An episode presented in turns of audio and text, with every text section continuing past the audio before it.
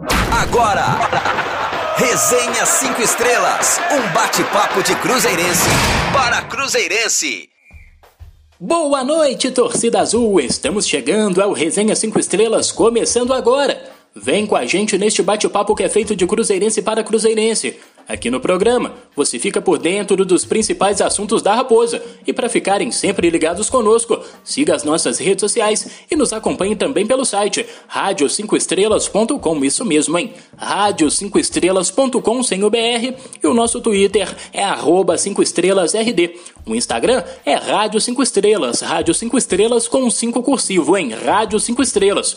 Você também pode nos escutar no seu celular através do aplicativo da Rádio 5 Estrelas. Tem opção para Android e para iOS. Então baixe o nosso app. Lembrando que postamos o Resenha 5 Estrelas no nosso canal do YouTube e também no Spotify Apple Podcasts e Google Podcasts. É muito fácil ficar conectado com a gente. Inscreva-se também para receber as notificações sempre que sair um episódio novo dos conteúdos que produzimos sobre o nosso Cruzeirão Cabuloso.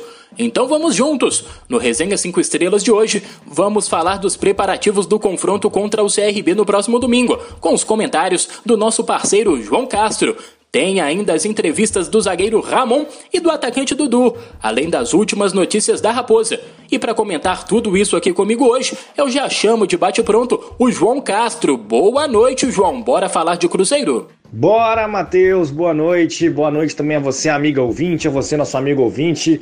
Vamos para mais um Resenha 5 Estrelas, motivados com né, mais uma arrancada do Cruzeiro, mais um processo, mais um, um passo em busca aí dessa chegada ao G4 até o final da competição e, claro, ao final da competição estarmos entre os quatro primeiros. O Cruzeiro vem numa boa sequência de jogos, vem numa boa sequência de resultados, que é o que importa, vai se preparando agora para o confronto contra o CRB no final de semana e a gente vai falar sobre isso muito mais no programa de hoje. Você já fez aí uma bela apresentação também dos tópicos é, mais interessantes que vão conduzir a nossa conversa e a gente já convida todo mundo a estar aqui com a gente acompanhando, refletindo sobre esse debate e claro também mandando sempre as energias positivas, a vibração, acompanhando, seguindo o Cruzeiro rumo à caminhada ao G4. O Cruzeiro ainda tem um longo caminho até chegar ao grupo dos quatro primeiros, mas com essa vitória sobre confiança, por exemplo, ficou um pouco mais perto. Aos pouquinhos, daqui a pouco o Cruzeiro chega lá. Enfim, para a alegria geral da nação, o Cruzeiro engatilhou duas vitórias consecutivas na Série B do Campeonato Brasileiro.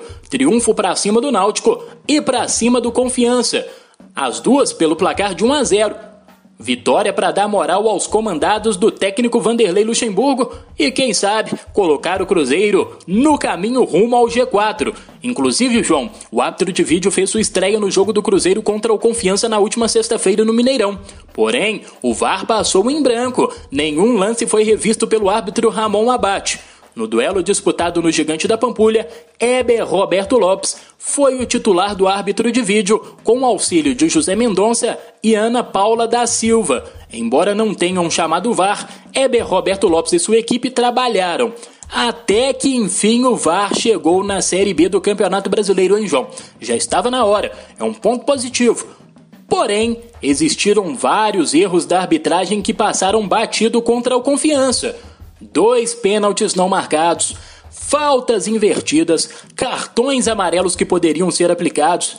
Enfim, parece que os árbitros brasileiros ainda mostram muita dificuldade em utilizar o VAR. O que você acha de tudo isso, João? É sim, Matheus, a gente teve uma arbitragem polêmica mesmo com a implementação do VAR. Né? Acho que é importante a gente diferenciar um pouco também o tipo de intervenção que o VAR pode fazer durante as partidas. Então, a, na marcação de faltas segue o critério da arbitragem de campo, a aplicação de cartões amarelos também, mas a partida contra o Confiança foi marcada por lances de pênalti. Né? O Cruzeiro teve a reclamação de dois pênaltis no primeiro tempo não marcados, o Confiança reclamou também do pênalti marcado é, contra a equipe de Sergipe, né, que resultou no gol do Cruzeiro, mas acho que foram lances um pouco polêmicos e onde o VAR privilegiou a marcação de campo. Né? Acho que a gente pode sim reclamar dos lances do primeiro tempo, porque foram, é, foram jogadas faltosas, ou seja, aquele lance que se o juiz vê fora da área, ele marca, dentro da área às vezes dá aquele miguezinho, de ah, foi um puxão, foi um empurrãozinho,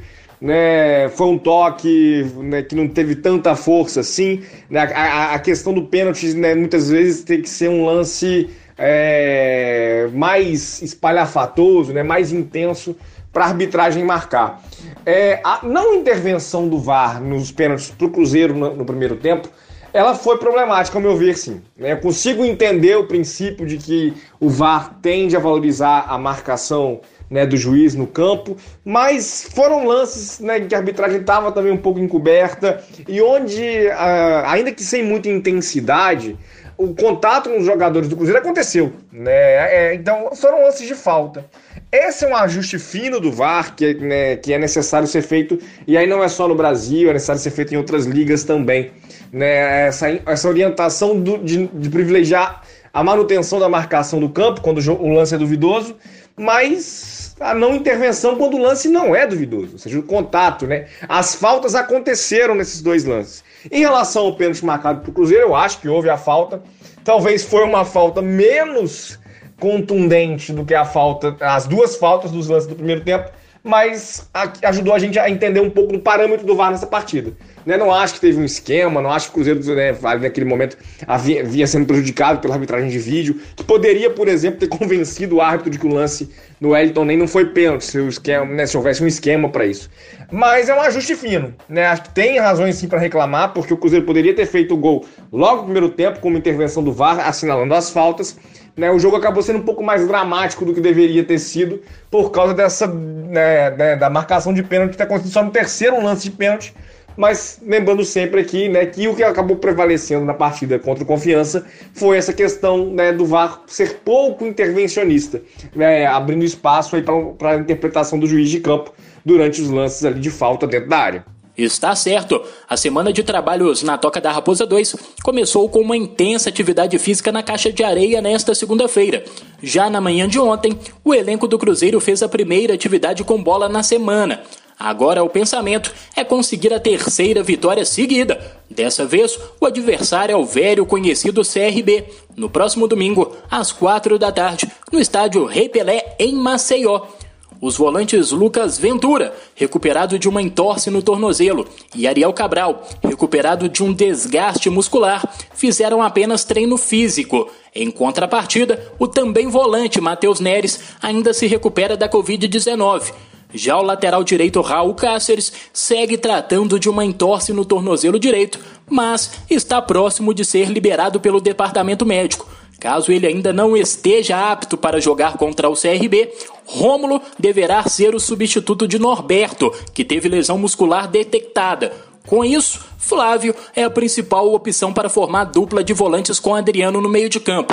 Então, mais uma vez o Cruzeiro poderá ter mudanças em João. Mesmo assim, a impressão é de que o Lucha já conseguiu definir a formação ideal. Com o Luxemburgo não existe invenção, hein? É sim, Matheus, a gente vai tendo, né, como você já adiantou aí, desenhando um pouco do que deve ser o time do Cruzeiro contra o CRB, a noção de que a, a, a escalação do Cruzeiro deve ser previsível, ou seja, o Cruzeiro deve fazer ali ajustes dentro do que se espera no elenco, né? não ter invenção de posição, né? improvisação de jogadores, é, novos testes exagerados. Acho que o Cruzeiro nessa temporada ele viu dois momentos diferentes, né, com os dois treinadores que antecederam o Luxemburgo. O Conceição buscou produzir um time base, acho que perdeu a mão na insistência com uma formação que não funcionava, inclusive. Eu sempre falo isso a cada programa que eu lembro da passagem do Conceição, né, da insistência com o trio Ayrton, Bruno José e Rafael Sobis, que não marcava gols né? E aí não havia uma tentativa de trazer o Marcinho de volta, de trazer o Moreno de volta, é, de trazer o Thiago de volta, né? E a gente tinha ali aquela insistência com o ataque inimigo do gol. Com o, o Moza, isso acabou mudando, né? Mas o Moza, por um outro lado, acabou na sequência do trabalho dele se perdendo na, nos ajustes e nas tentativas ali de encontrar peças para cada posição e nas improvisações e no rodízio dentro do elenco. Fechar um time base era importante, já era para o Cruzeiro chegar nesse momento da temporada com time base, né? A gente já começa a ter esse desenho, né? Acho que quando você adianta aí pra gente é, essa formação, a expectativa da entrada do Adriano, a parte da lesão do. Da, da entrada do Flávio, desculpa, para jogar ao lado do Adriano, a parte da lesão do Norberto, com o Rômulo indo é, para lateral. A gente não deve ter o Moreno se apresentando para a seleção, então uma expectativa aí do Thiago ter uma oportunidade, ou então até mesmo aproveitar o Rafael Sobis novamente como centroavante. Mas é, ideias que já foram testadas antes da temporada, né? E a manutenção de toda a estrutura é, além das mudanças necessárias.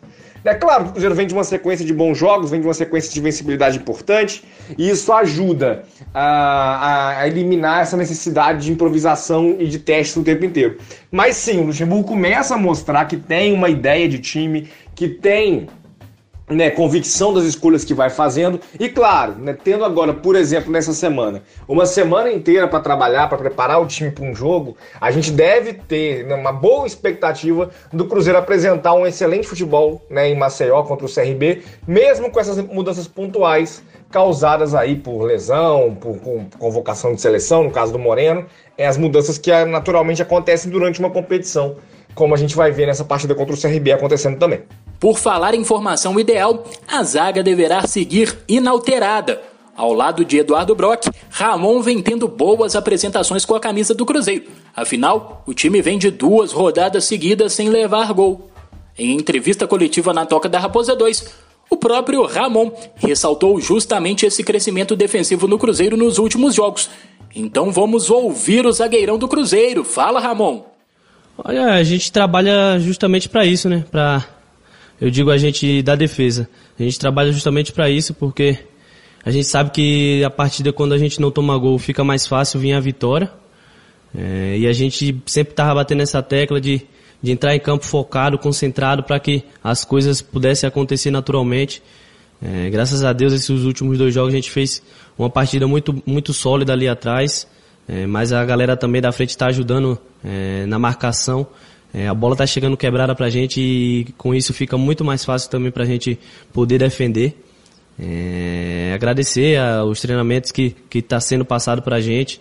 É, a concentração nossa está muito lá em cima durante os jogos. É, daqui agora para mais, para que, que as vitórias venham mais com tranquilidade. Olha, está é, sendo bem gratificante, né? Que, o que eu estou vivendo, o que eu acho que a, que a maioria dos jogadores está vivendo. É, ter a presença de um treinador que é, dispensa comentários, é, conhecido mundialmente. É, isso ajuda bastante para a gente ali, não só da defesa, mas o time em geral. É, a gente fica feliz pela evolução, é, a gente está trabalhando muito para que não pare nisso, que sempre evolua um pouco mais. E é isso que o professor Luxemburgo está pedindo. É, vocês podem ver durante os jogos que a gente está tá tentando fazer o máximo do que a gente treina e está dando certo é, procurar manter essa evolução, é, sempre para mais, para que no final dê tudo certo. Está aí a palavra do Ramon no Resenha 5 Estrelas. João, realmente tenho notado um time mais maduro em termos defensivos. Pelo visto, enfim o Luxemburgo acertou a linha de defesa, coisa que o Mozart tinha muita dificuldade, hein? Sem dúvida, Matheus, é possível perceber esse crescimento. É, a gente muitas vezes individualiza né, o desempenho das peças né, dentro de um sistema defensivo, por exemplo, e aí, quando o clube sofre um gol, por exemplo, né, a equipe acaba sofrendo um gol, vem a busca por ah, quem falhou na jogada, é, quem chegou atrasado, quem tá lento na recuperação, etc. Mas para um sistema defensivo ter segurança, sem dúvida um aspecto fundamental é o entrosamento. Né? Ou seja, o campo é muito grande para a gente atribuir tudo que acontece nele a uma peça numa jogada. Então a gente tem ali a possibilidade de cobertura de um jogador que conhece melhor o outro, né, de organização dos movimentos defensivos. É, eu acho que a zaga do Cruzeiro, né? E aí eu tô pensando a formação que o Luxemburgo tem optado, né? O Ramon e o Eduardo Brock, não é uma zaga, né? Que fica devendo as zagas, né? Que estão, por exemplo, atualmente no G4, é, as zagas né, dos clubes que nesse momento têm uma, um, desempenho intermediário no futebol brasileiro. Acho que é uma zaga que dá para produzir algum grau de confiança né, e, de, e, e de desempenho, assim como vem conseguindo apresentar. O problema maior para o sistema defensivo do Cruzeiro me parece ter sido, ao longo dos últimos dois anos aí, a intensa reformulação. Então, o Cruzeiro já chegou a ter Manuel, Kaká, Léo, Paulo que jogou algumas oportunidades, o Everton que também pôde atuar em alguns momentos, as né, entre outras peças aí, que não vou ficar citando todo mundo. Mas então a gente vai vendo que esse entrosamento foi, é um processo delicado. Eu até acho né, que é possível considerar que o Kaká, né, o Manuel, eram peças num nível técnico superior. Né? O Cruzeiro tem prejuízo é, técnico em algum, em algum sentido. Mas o, tanto o Ramon quanto o Eduardo Brock têm na carreira desempenho, momentos que mostram que eles são qualificados para conduzir o Cruzeiro, né, o sistema defensivo do Cruzeiro na briga pelo acesso.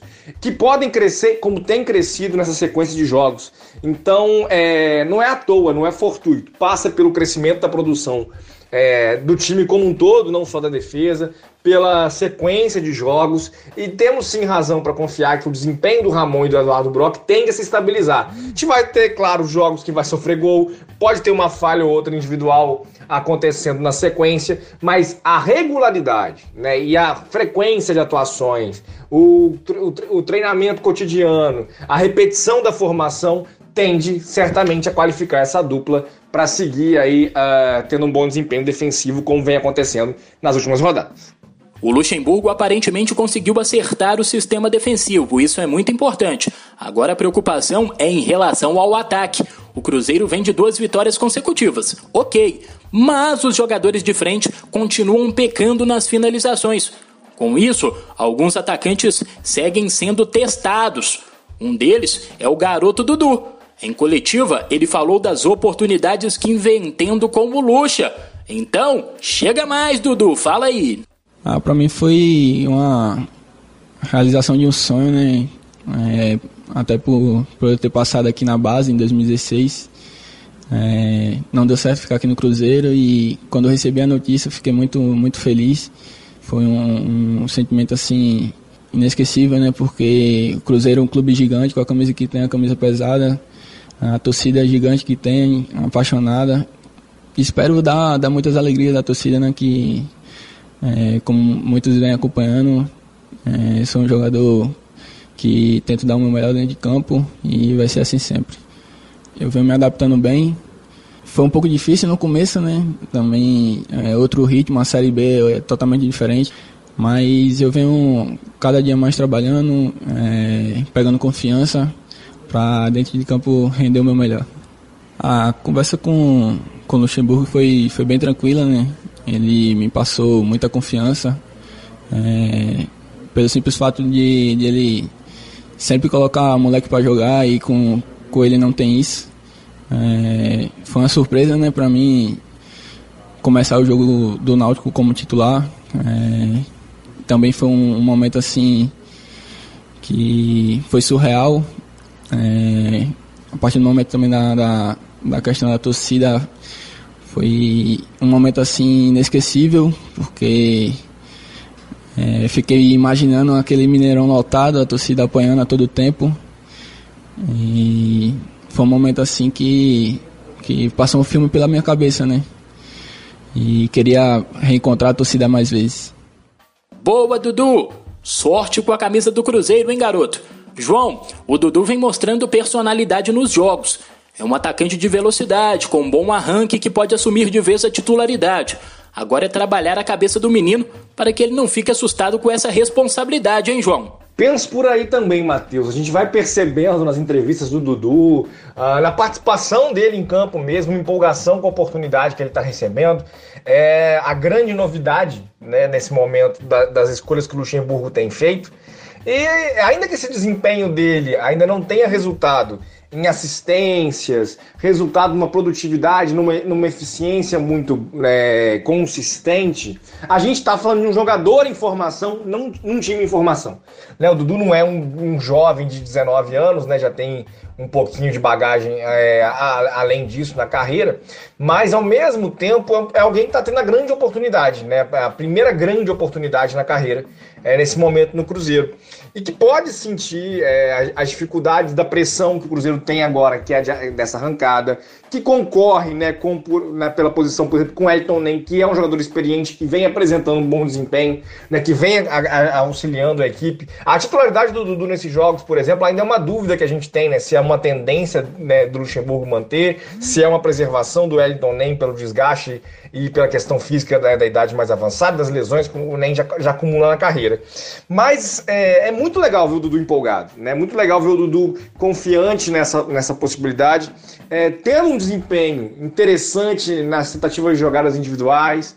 É, a gente teve muito tempo pro Ayrton tentar isso nessa temporada. No ano passado o Ayrton foi melhor do que foi nesse ano. Mas esse ano foi muito improdutivo. Né? O Ayrton teve uma sequência para a gente concluir que, olha, não está dando certo, né? Especialmente atuando lá, como comentei no início do programa, ao lado do Bruno José e do Rafael Sobis, desde né, no Mineiro, na Copa do Brasil, contra times né, da Série D para baixo. O Cruzeiro não conseguiu ter um desempenho ofensivo qualificado. Né? E o Dudu agora tem um desafio né, numa régua mais alta, mas com um time mais equilibrado também. Né? Acho que ele tem essa sorte. Talvez se o Ayrton tivesse novamente oportunidade agora, ele poder, poderia crescer né, e recuperar o desempenho do ano passado. E o Dudu tem essa sorte, esse privilégio nesse momento de poder atuar com um time um pouco mais organizado, um time com um desempenho mais consistente e a grande chance da carreira dele poder se materializar e estar empolgado, estar confiante, como ele mostra que está nessa entrevista, é muito importante para que ele possa, de fato, é, prevalecer, se afirmar no grupo e conseguir manter aí a moral que ele tem nesse momento com o Luxemburgo. Agora falando um pouco de bastidores, o Cruzeiro encaminhou um acordo para mandar duas partidas da Série B com público, isso na Arena do Jacaré em Sete Lagoas. Os jogos seriam contra a Ponte Preta no dia 7 de setembro pela 23ª rodada e contra o Operário, em jogo ainda sem data e válido pela 24ª rodada. O clube também trabalha para que a liminar concedida pelo STJD não seja anulada, como pede a Confederação Brasileira de Futebol, a dona CBF. João, como você enxerga esse desejo do Cruzeiro de jogar com o público na Arena do Jacaré? É a melhor solução? Não, Matheus, essa questão do público ela é uma questão muito. É, é, que envolve um conjunto de variáveis muito significativo. Né? Acho, inclusive, que o Cruzeiro talvez esteja até precipitado. Eu sei que o campo da Arena do Jacaré precisaria de uma reforma, né? Precisaria. É, e esse processo já está começando, inclusive, né? Para adaptar, para receber os jogos do Cruzeiro. Mas o Cruzeiro joga fora os próximos dois jogos, e aí só no início de setembro o Cruzeiro volta a atuar em Belo Horizonte. É tempo de conversa, por exemplo, com o poder público para avaliar a questão do Mineirão.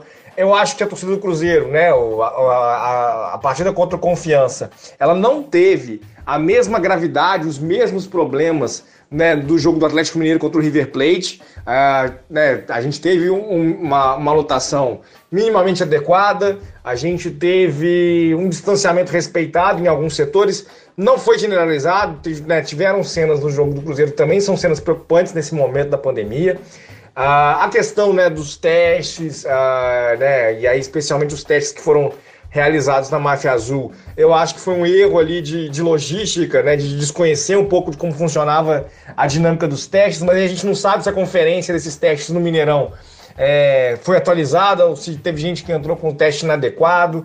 A, né, o protocolo não foi construído pelos clubes, né? Isso é uma grande verdade. De repente, os clubes estavam lá novamente com o público rolando, né? Não, não foi uma discussão planejada. E eu acho que a prioridade para as próximas semanas deveria ser essa, né? A ativação do Mineirão. Eu sei que, né, ao mesmo tempo, ter esse plano B era importante, entendo o esforço que o Cruzeiro faz para jogar na Arena do Jacaré. É, é, a, se, se isso vai ser possível ou não, vai passar pelo avanço ou não da, da, da variante Delta, por exemplo. A gente fala, é, o estado do Rio de Janeiro hoje é um estado que voltou a apresentar alta de casos, é por onde a Delta tem entrado no Brasil. A gente não sabe se isso vai ser uma tendência na, na, é, nacional, se o início de setembro vai ser marcado por um aumento de casos em Belo Horizonte, na região metropolitana. Então é muito difícil, sabe, definir se, olha, o Cruzeiro está agindo corretamente nesse momento. Acho que o Cruzeiro age corretamente em buscar viabilizar a presença da torcida.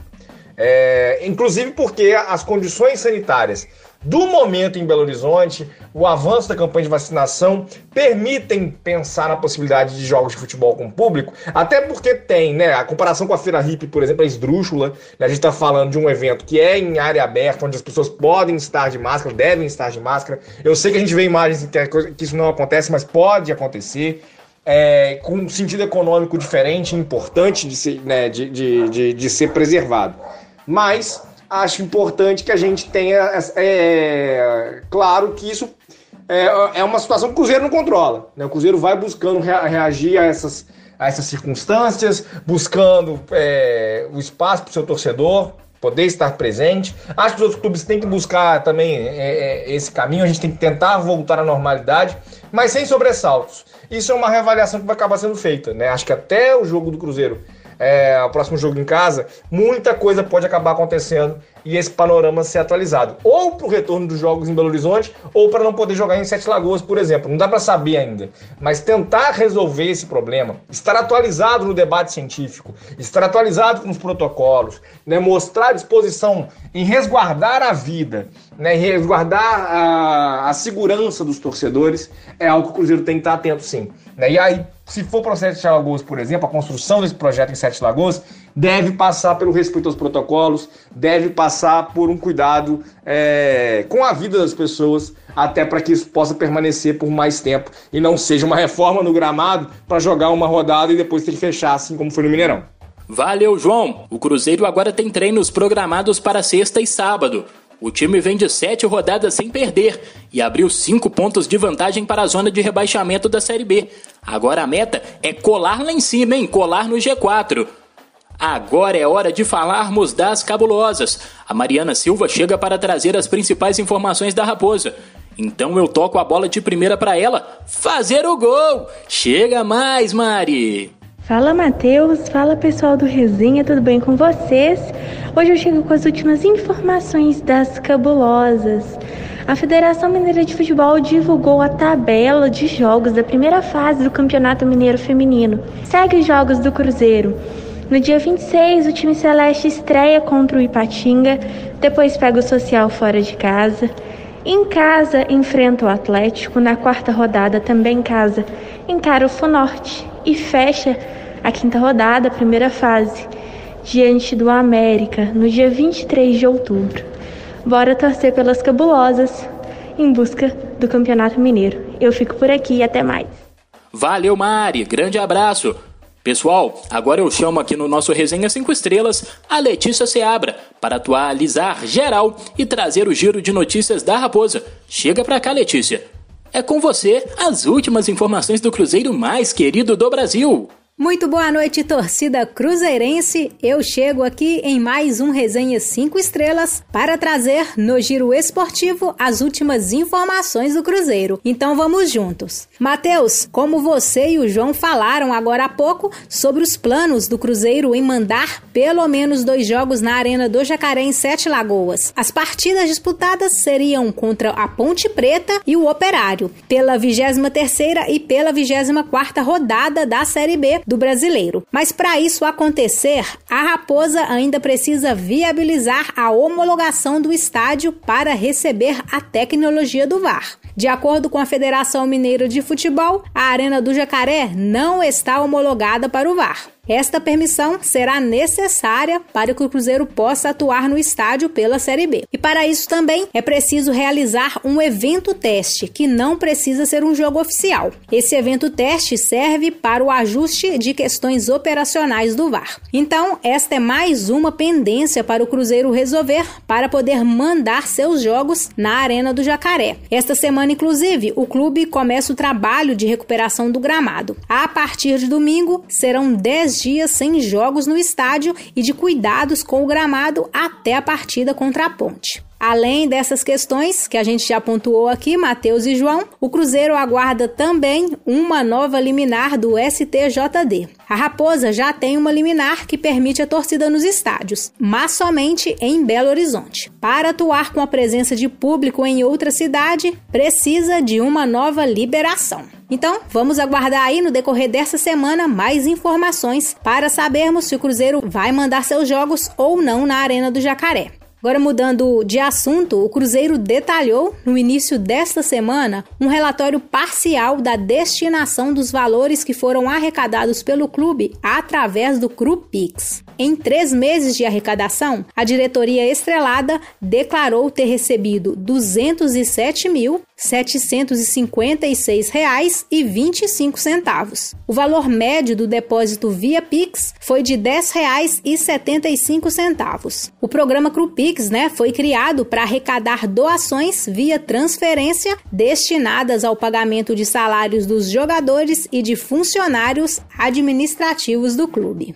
Agora, uma notícia excelente, Matheus. É, a Raposa chegou aos 40 milhões de reais em pagamentos e acordos na FIFA. A última dívida quitada foi pelo empréstimo do volante Denilson em 2016 que causou ao Cruzeiro a perda de seis pontos no Campeonato Brasileiro do ano passado. Vocês se lembram bem dessa dívida, né? Agora, a dívida está paga. O valor acertado foi de aproximadamente 8 milhões de reais. Inclusive, o pagamento descartou qualquer risco de rebaixamento à Série C do Campeonato Brasileiro devido aos valores que estavam em atraso.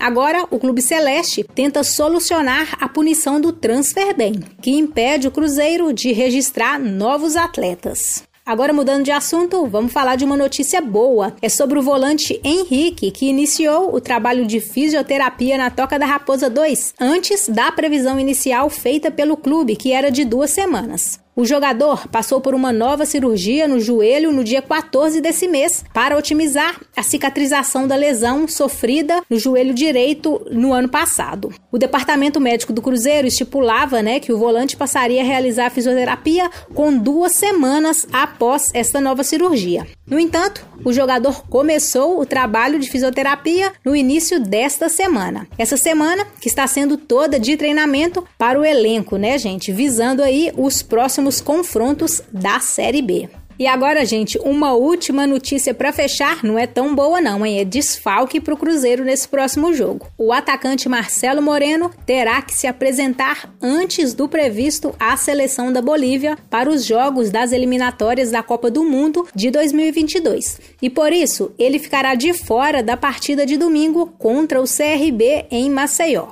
O Cruzeiro e o Moreno tentaram a liberação do jogador, pelo menos para esta partida, mas a comissão da Bolívia não autorizou. Com isso, Marcelo Moreno será desfalque dos três próximos jogos do Cruzeiro na Série B. Diante do CRB, já neste fim de semana, depois diante do Goiás e na sequência contra a Ponte Preta. É isso então, pessoal. Essas são as últimas informações do Cruzeiro. Fica combinado que eu volto no próximo Resenha 5 Estrelas trazendo mais notícias do Cruzeiro, tá bom? Um grande abraço para todos vocês. Até a próxima. Tchau, tchau. Valeu demais, Letícia. Muito obrigado pelas últimas informações do Cruzeiro, hein? João, a Letícia trouxe detalhes sobre o pagamento da dívida do Denilson perante a FIFA. Excelente notícia, hein, garoto?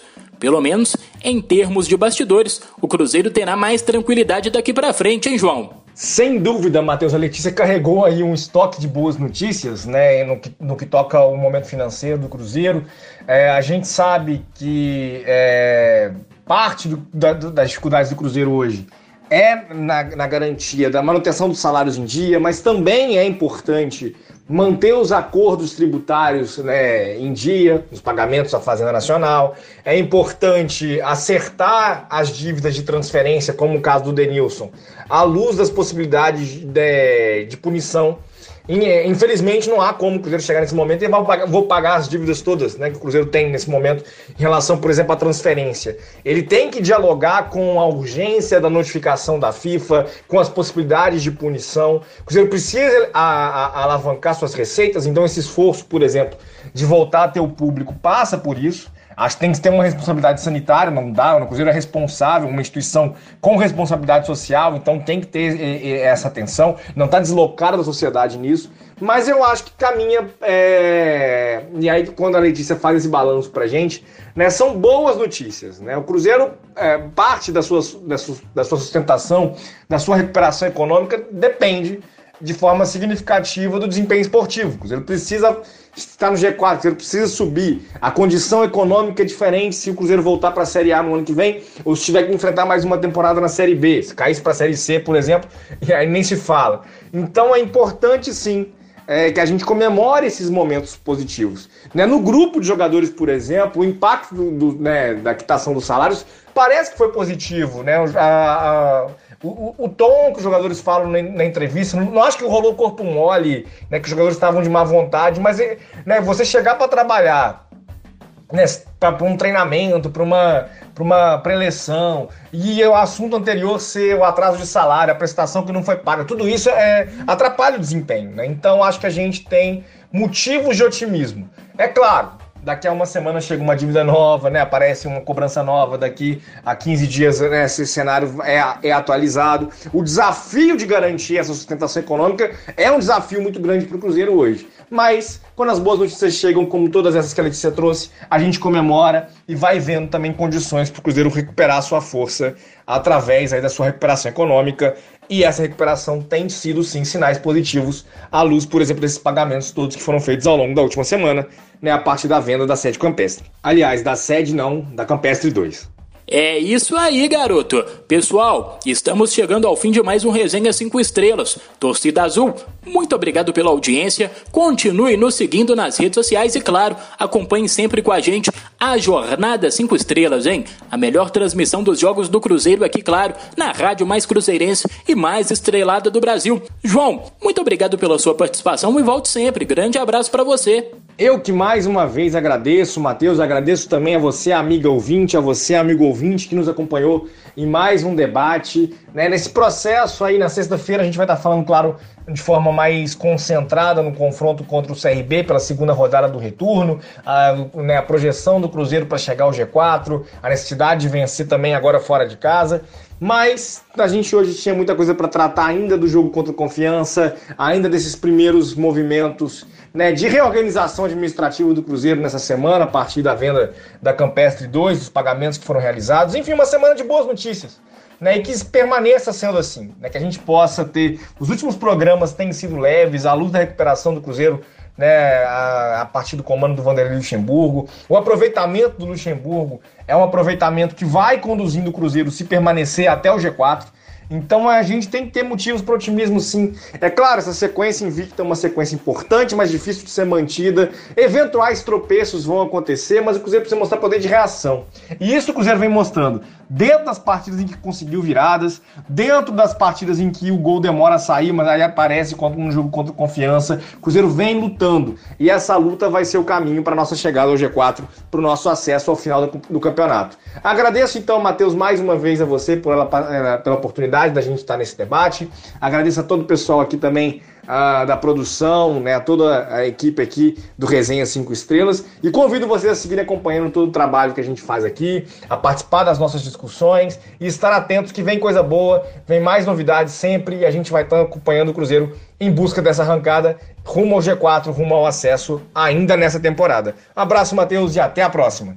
Valeu, galera, tamo junto. Até o próximo resenha, aqui, claro, na Rádio 5 Estrelas. Tchau! Você ouviu Resenha 5 Estrelas.